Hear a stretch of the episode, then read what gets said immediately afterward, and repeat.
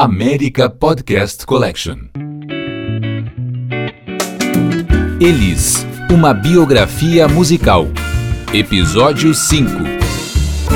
Oi, aqui quem tá falando com vocês é o Arthur de Faria, autor de Elis, uma biografia musical que a gente está transformando nesta série em vários episódios, entrando agora no seu quinto episódio que começa com a seguinte cena.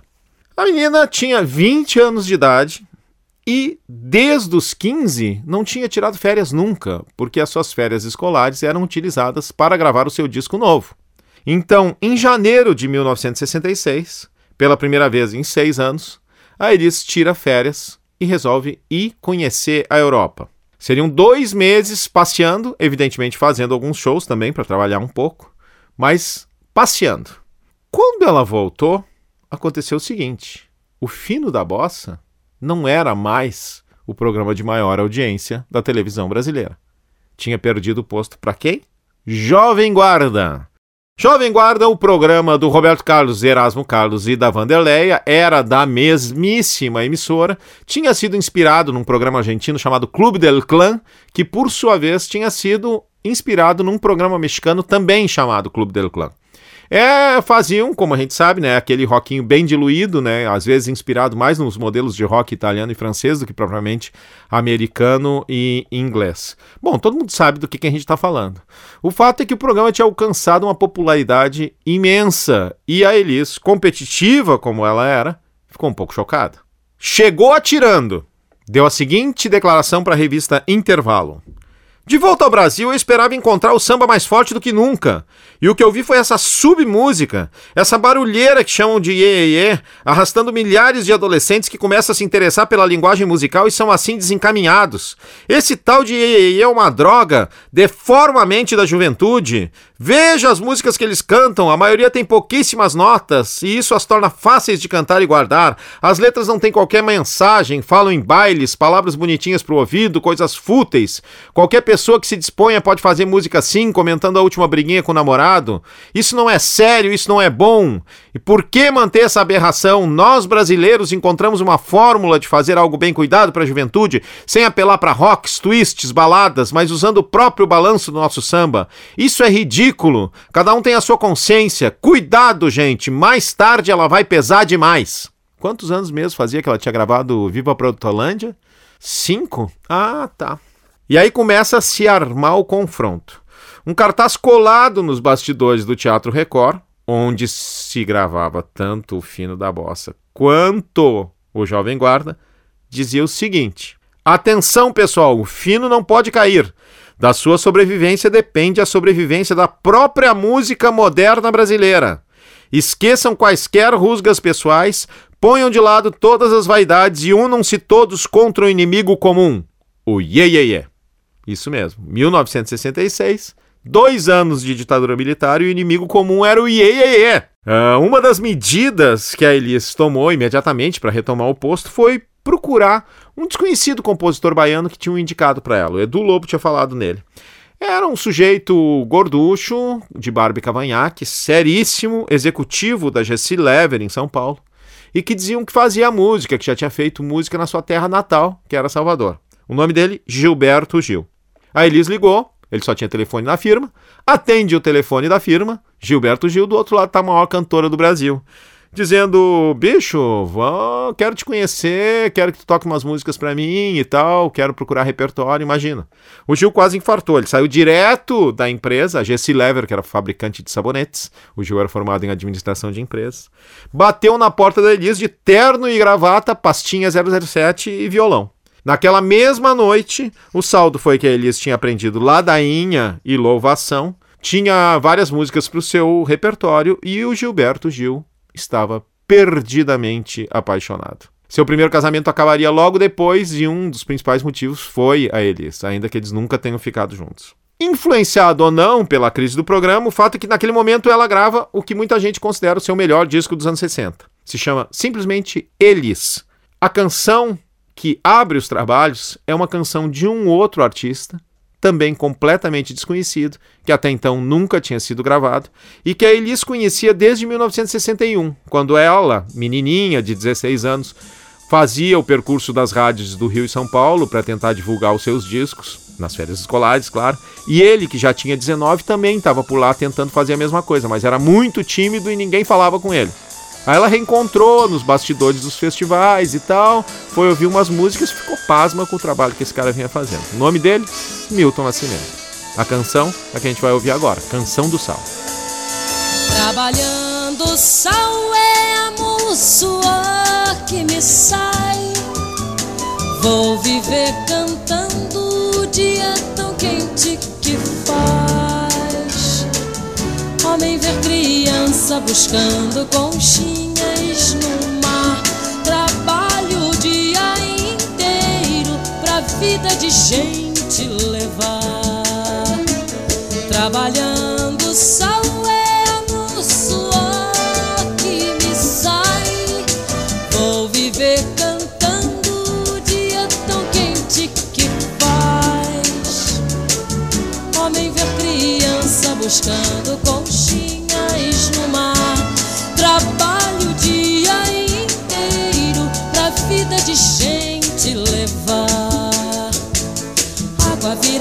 na salina.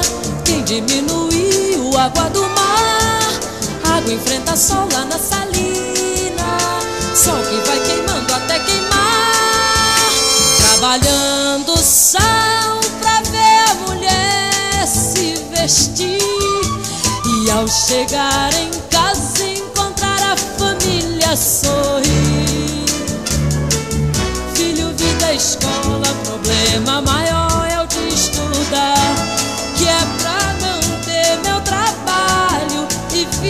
gente levar.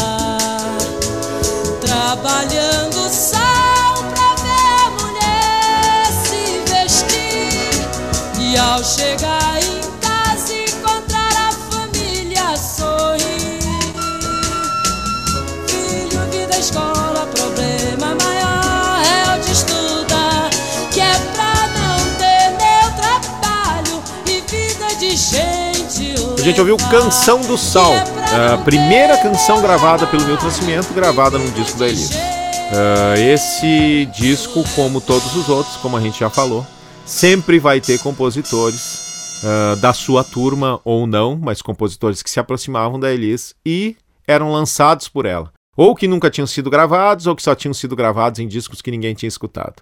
Essa característica ela levou dos 16 anos até os 36 anos de idade, né? Durante 20 anos ela fez isso e lançou um número infindável de compositores. O repertório desse primeiro disco, Elis, tinha, além ah, da canção do Sal, do Milton, tinha Lunique 9 e Roda, do Gilberto Gil, tinha Francis Raime, ah, tinha Chico Buarque, tinha Marcos e Paulo César Vale, tinha duas do Caetano Veloso e tinha três composições do seu compositor preferido de então, o Edu Lobo, mesmo cara que tinha lhe dado arrastão. Ela gravava agora Veleiro, Pra Dizer Adeus e Estatuinha. Toda essa turma tinha então 20 e poucos anos, incluindo o Vinícius de Moraes, que na carteirinha tinha o dobro dessa idade, mas sempre teve 20 e poucos anos. Uma coisa bem interessante nesse disco é o texto que a Elisa escreve de próprio punho e que está reproduzido tanto no LP quanto no CD, na sua própria grafia manuscrita, né? Uma foto do texto que a Elisa escreveu. Vocês imaginem o maior salário da televisão brasileira, que eu prefiro nem pensar quem seja hoje, escrevendo isso no seu disco, na contracapa do seu disco. Faz um tempão que eu queria gravar assim. Sempre me apavorou a ideia de eu me transformar numa cantora de televisão que só funcionasse dentro de um programa de televisão. E em disco, de repente, eu passei a ser a personificação da cantora de televisão. Havia da minha parte sinceridade, dedicação, carinho, vontade de acertar, mas faltava seriedade. Aquela seriedade que faz as coisas durarem um tempo. Eu era falsa comigo mesmo, pois eu não soubera ser leal ao que sempre ambiciosa sonhei fazer com música. Então veio o medo, medo de não ter mais força para realizar o que eu queria. Mas eu precisava mostrar, primeiro para mim mesmo e depois para os outros, que aquilo tudo não era verdade, pelo menos a minha. Que vocês gostem é o que eu espero. O pessoal gostou. Fino da Bossa foi perdendo audiência, foi rebatizado de O Fino, foi teve novos diretores, dos quais a gente vai falar daqui a pouco, até o momento em que foi tirado do ar. No seu lugar, o Paulinho Machado de Carvalho, chefão da Record, propôs uma espécie de fino fase 2, que se chamaria Frente Única, Noite da Música Popular Brasileira. E a cada edição ele revezaria um apresentador diferente. A Elis, claro, o Jair, Geraldo Vandré, Wilson Simonal, Chico Buarque, a Nara Leão, Gilberto Gil, o que a gente hoje chamaria de MPB. Gênio do marketing, o Paulinho começou então a incentivar aquela rivalidade que já existia entre o pessoal do Fino da Bossa e o pessoal do Jovem Guarda, que seguia cada vez mais popular, e teve a brilhante ideia de um ato público em defesa da música popular brasileira. Vocês estão entendendo? O cara era o mesmo chefe dos dois programas. E aí ele sugeriu que um dos programas fizesse um ato público contra o outro programa. Esse ato público ficou chamado na história de Passeata contra as Guitarras Elétricas. Essa patetice foi apresentada como sugestão para Elis, que imediatamente não só topou a ideia, como tomou a frente do negócio todo. E aí, dia 17 de julho, começando no Largo do São Francisco e terminando no Teatro Paramount, essa passeata aconteceu. Na linha de frente, marchando de braços dados pela salvação da música brasileira, estavam Elis, Jair, Edu Lobo, Geraldo Vandré, todo o MPB4 e Gilberto Gil. Gilberto Gil, que nesse mesmo 67 faria a Tropicália. Mas o que a gente não faz por amor, né? O Gil mesmo declarou uns 3, 4 anos atrás, perguntaram, tá, mas por que que tu foi para passeata das guitarras elétricas? Ele disse, por amor. Eu estava completamente apaixonado pela Elisa. O que ela me pedisse para fazer, eu faria. Roberto Carlos viu tudo de longe dentro do seu novo carrão e sentiu que a coisa estava feia. Já o Caetano e a Nara Leão tinham se recusado a participar da passeata. Eles se hospedavam no Hotel Danúbio e a passeata passou por baixo. Os dois ficaram assistindo horrorizados. Né? A Nara, inclusive, comentou com o Caetano: Meu Deus, isso é fascismo. Isso parece manifestação do Partido Integralista, que era o partido fascista do Brasil. Quanto ao a Nara, Resta dizer que, nesse momento, mais do que nunca, a Nara seria a grande antagonista da Elis. A gente está antes do aparecimento da Maria Bethânia e da Gal Costa, estamos depois da Maísa e da Ângela Maria, e a Nara é a única pessoa que compete com a Elis pelo posto de grande cantora brasileira, de cantora mais importante do Brasil. A Elis sempre foi mais famosa do que a Nara, mas a Nara sempre foi um, um, referencial de elegância. Tinha sido a musa da bossa nova, já tinha, nesse momento, trocado de estilo, estava cantando sambas antigos e tal. E as duas trocaram muita, muitos elogios mútuos na imprensa, né? Se admiravam muito. Por exemplo, a Elis falando da Nara. A Nara canta muito mal, mas fala muito bem. Ela está sempre nos jornais desmentindo alguma coisa que disse na véspera. Ela traiu cada movimento a que aderiu: bossa nova, samba de morro, canção de protesto, iê, iê, iê. E a Nara respondia elegantemente. A Elisa é uma mulher pueril, agressiva e desequilibrada. Seguiriam pelo resto da vida uh, se amando profundamente. E falando em amar profundamente, nesse momento a Elisa amava profundamente não o Gilberto Gil, coitado, mas o Edu Lobo. Sim, era natural que de tanta convivência o, El, o Edu se apaixonasse pela Elisa. Aconteceu muito com muitos músicos que conviveram muito de perto com a baixinha. Uh, ele já, ela já tinha gravado Arrastão, tinha gravado Paneguinho para dizer adeus, Canto Triste e tudo que ele compunha a primeira intérprete seria a Elis. Grande parte do repertório da Elis dessa época é do Edu, e a responsabilidade pelo Edu se tornar um compositor uh, conhecido no Brasil é da Elis. Ela escrevia no camarim da Record. Elis ama Edu com pincel atômico, todas aquelas coisas mais dignas de colégio do que de uma estrela da canção. Mas é preciso lembrar que essa estrela da canção tinha 21 anos de idade. Só que o Edu não segurou aquele relojão, né? É difícil imaginar duas pessoas mais opostas, né? O Edu Lobo super cool, super contido, e a Elis aquela energia uh, absurda. O que aconteceu foi que eles chegaram a ficar noivos, mas desmancharam o noivado e a Elis se aproximou de um sujeito que ninguém imaginaria. Vamos ouvir, antes de seguir, uma mais uma dessas maravilhas, né? A Elis cantando Canto Triste, do Edu Lobo, canção que ela interpretou no primeiro Festival Internacional da Canção da Globo em 1966. Olhem que coisa inacreditável.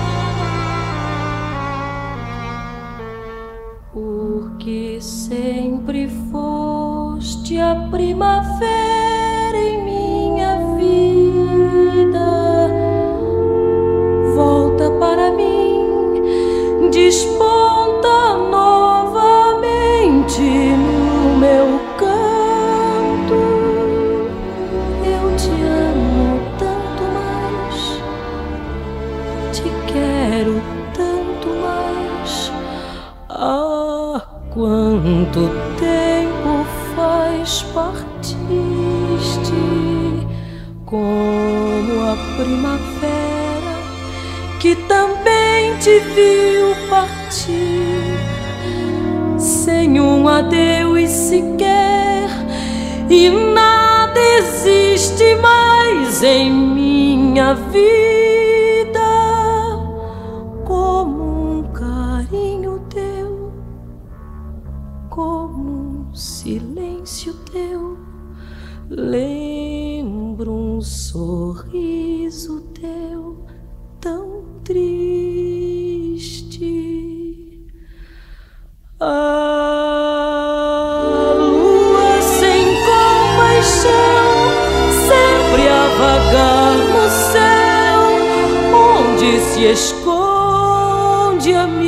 bem amada,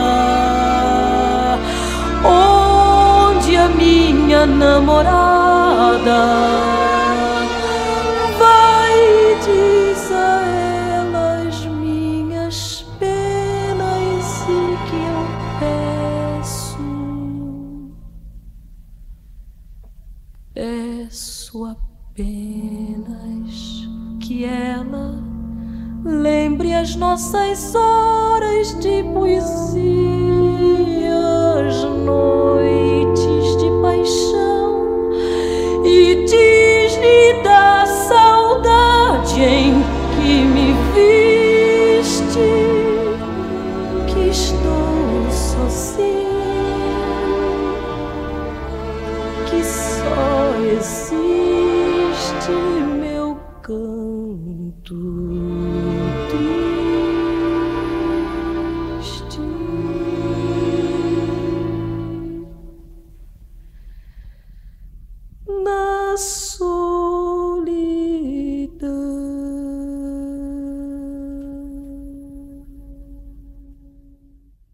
A gente ouviu o Canto Triste do Edu Lobo com a Elis. E vocês lembram que eu falei que tinham tentado salvar o Fino, chamando dois novos diretores. Lembram que alguns episódios atrás a gente falou ah, do Boscoli e do Miele dirigindo os shows da Elis no Beco das Garrafas. Ela começou a faltar, viraram inimigos, se odiaram pro resto da vida. Pois de repente aparece o Boscoli e o Miele contratados para serem os novos diretores do Fino da Bossa. Obviamente a Elis ficou furiosa com aquilo, mas ela tinha o contrato, tinha que aceitar. Então ela disse que tudo bem, ela aceitava o que viesse, mas ela não ia falar com o Ronaldo Boscoli. Então o Boscoli tinha que falar as coisas pro Miele, mesmo que estivesse na frente dela, o Miele falava para ela, ela falava pro Miele, o Miele falava pro Boscoli. Pro programa isso não adiantou nada, né? Já sem o Jair Rodrigues e sem o Zimbutril, sai de cena o Fino da Bossa, então chamado Fino. Já na vida real foi que nem comédia romântica americana, sabe, né? O mocinho e a mocinha passam três quartos do filme brigando e no final eles casam. E foi exatamente isso que aconteceu. Casam-se dia 7 de dezembro, no Rio de Janeiro. Elis Regina Carvalho Costa e Ronaldo Boscoli. Ele, 38 anos de idade, ela, 22. Ele, um dos maiores letristas da Bossa Nova, ela nunca gostou muito de Bossa Nova até aquele momento. Ele, um malandro carioca da mais fina estirpe, tinha namorado a Maísa, tinha namorado a Nara Leão, tinha sido casado com a Mila Moreira. Ela, uma guria de classe média baixa do IAPI, naquele momento bem instalada em São Paulo, bem feliz, sendo respeitada ao contrário do que acontecia no Rio de Janeiro. Vão morar no Rio. Um cronista carioca anunciou o casamento no Jornal do Brasil, dizendo o seguinte: Elis Regina terá para sempre o consolo de saber que a guerra do Vietnã é muito pior. O Carlos Imperial lascou duas. A primeira, o Bosco foi namorado da Nara Leão, noivo da Maísa e agora marido da Elis Regina. É uma cauda de cometa, ele está sempre agarrado a uma estrela. E a segunda é uma obra-prima da maldade. Elis Regina e Ronaldo Bosco lhe fizeram mal a tanta gente que Deus resolveu castigar os dois ao mesmo tempo. Casou um com o outro. Já o Bosco lhe declarou para um jornal: O meu casamento vai ser um sucesso na medida em que a minha gaúcha se carioquize. Não podia dar certo.